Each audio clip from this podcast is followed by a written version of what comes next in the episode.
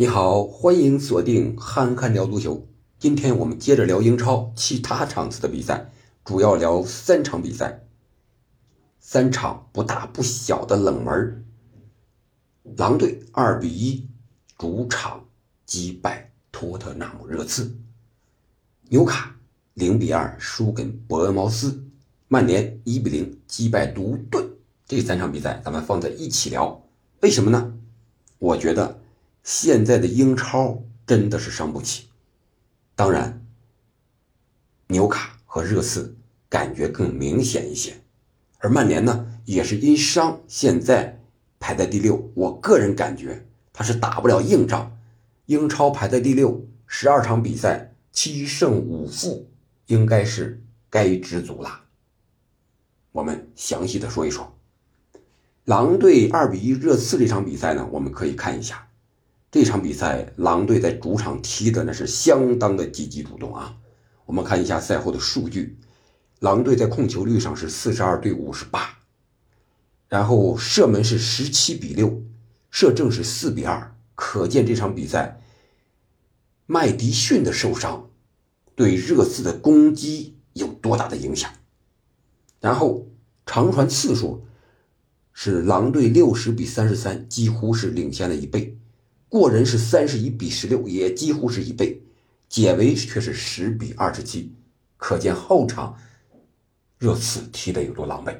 那我们再看一下双方的伤病的名单，主要是热刺这边啊，你看啊，他这场比赛热刺仅仅换了三个人，布伦南·约翰逊第七十五分钟是被希尔换下的，而希尔呢是本赛季只有两次出场。一场平均十五分钟，布伦南也是一个替补队员，是因为里沙利松的受伤，是吧？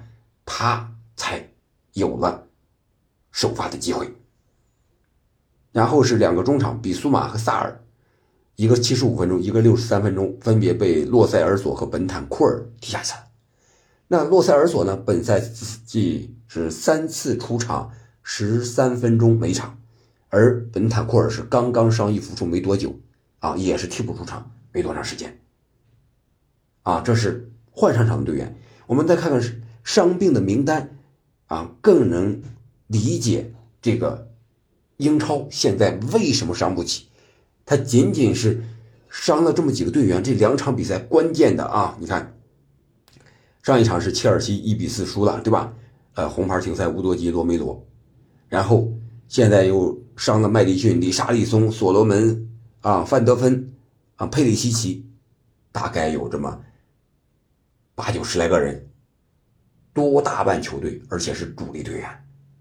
我前期节目说过，热刺迎来了分水岭之战。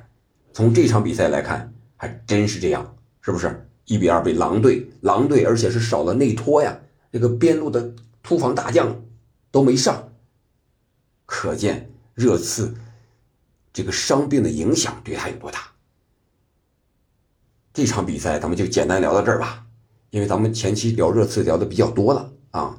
然后我们再看看纽卡和伯恩茅斯这场比赛。这场比赛可能谁也没想到伯恩茅斯会二比零战胜纽卡啊，是靠着呃索兰克的两个进球。纽卡多么强大，喜欢跑攻，但是这场比赛呢却攻不起来了。为什么？也是因为伤病的原因。他首发阵容里面，他排的啊有这个十七岁的刘易斯·米利，是吧？呃，还有十九岁的霍尔。那霍尔就是在欧冠踢了半场不行，又换下来了。这场比赛也是踢了半场不行，又换下来了。但还得让他首发，为什么？没人了，是吧？然后换上的是谁呢？换米利的是十八岁的啊本帕金森，这都没踢过英超的啊。然后换十九岁霍尔的是利弗拉门托，二十一岁啊，稍微踢的多一点，但是也基本都是替补上场踢一踢，是吧？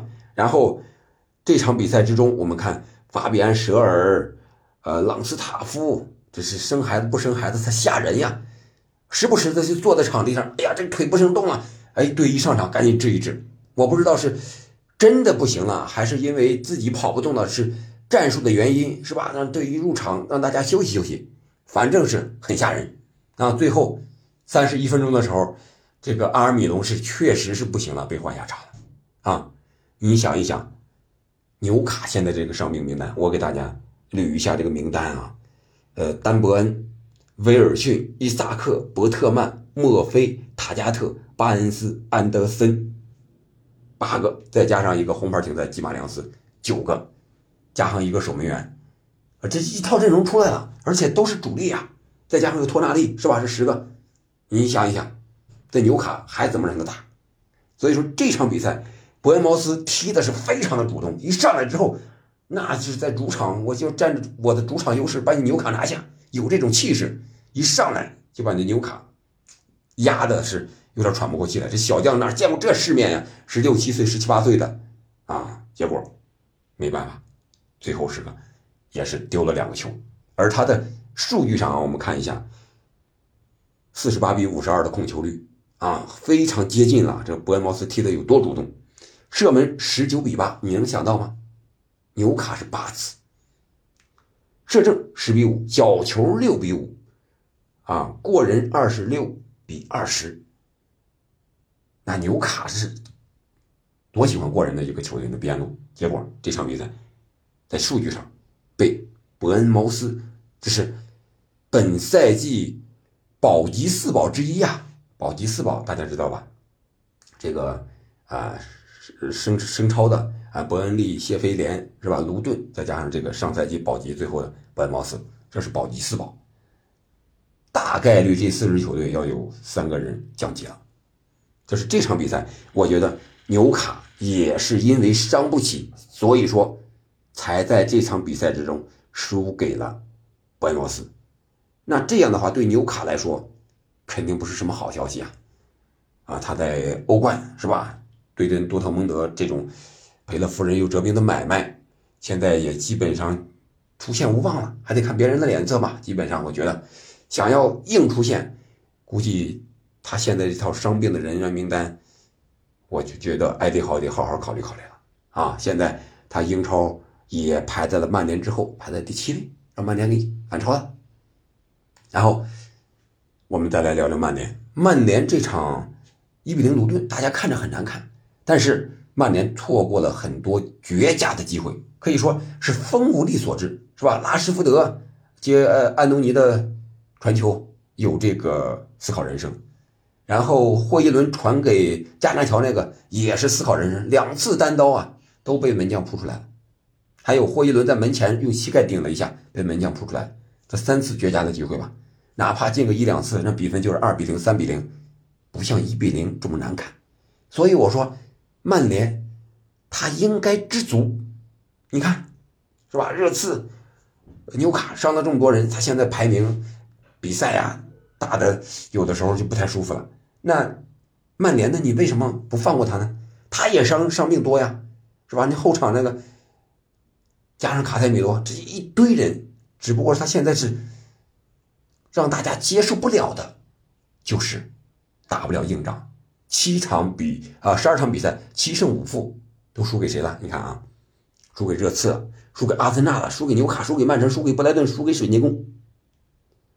他是接受不了，一遇见弱强队他就不行了。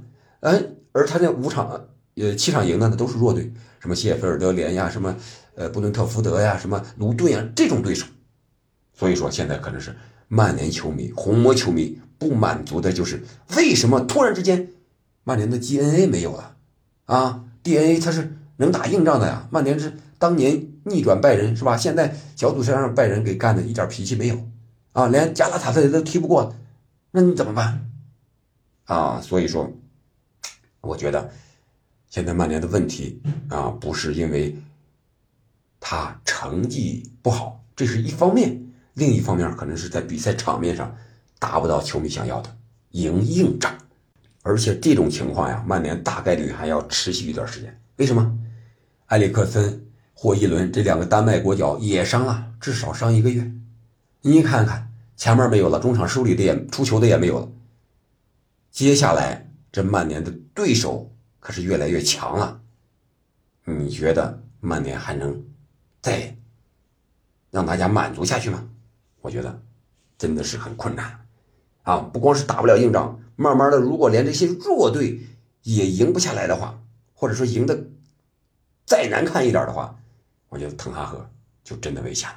好吧今天咱们就聊这么多我们下期再见。